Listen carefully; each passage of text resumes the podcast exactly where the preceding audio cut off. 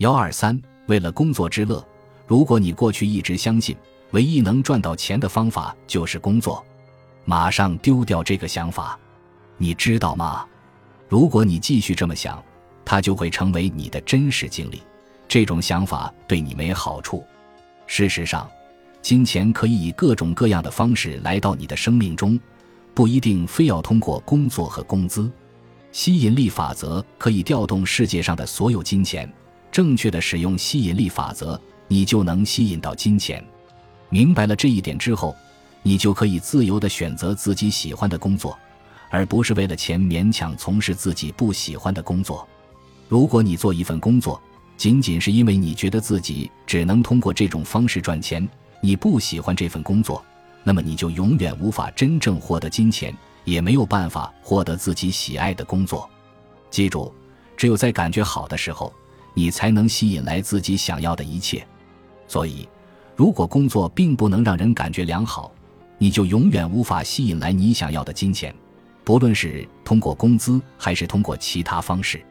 你要为了工作之乐而工作，你之所以工作，是因为工作能让你感到激动和兴奋。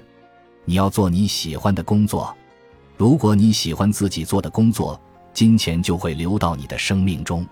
可惜，很多人在生活中都受到了好心的父母、老师、社会，甚至是朋友和伴侣的影响，他们接受了一份自己不喜欢的工作，因为他们相信这就是他们应该做的工作。或者是他们觉得这是一份安稳体面的工作，或者是因为这个工作经历写在简历上会很好看。也许他们一开始很喜欢自己的工作，但是时间长了，工作变成了一种折磨。他们从稳定性的角度出发，选择了自己的工作。每天结束的时候，做着一份你觉得自己应该做的工作，而不是一份自己喜欢的工作，你会觉得整个人生都是错误的。就像亿万富翁投资者沃伦·巴菲特曾经说过的，这么做就像是非要等到年纪大了再去寻欢作乐。如果你发现自己就是这种情况，这也就意味着你现在的这份工作并不是自己理想的工作。你要深入思考一下，问问自己，是不是在半路上把自己的梦想弄丢了？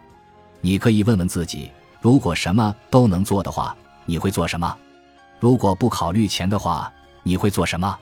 如果一定会取得成功的话，你会做什么？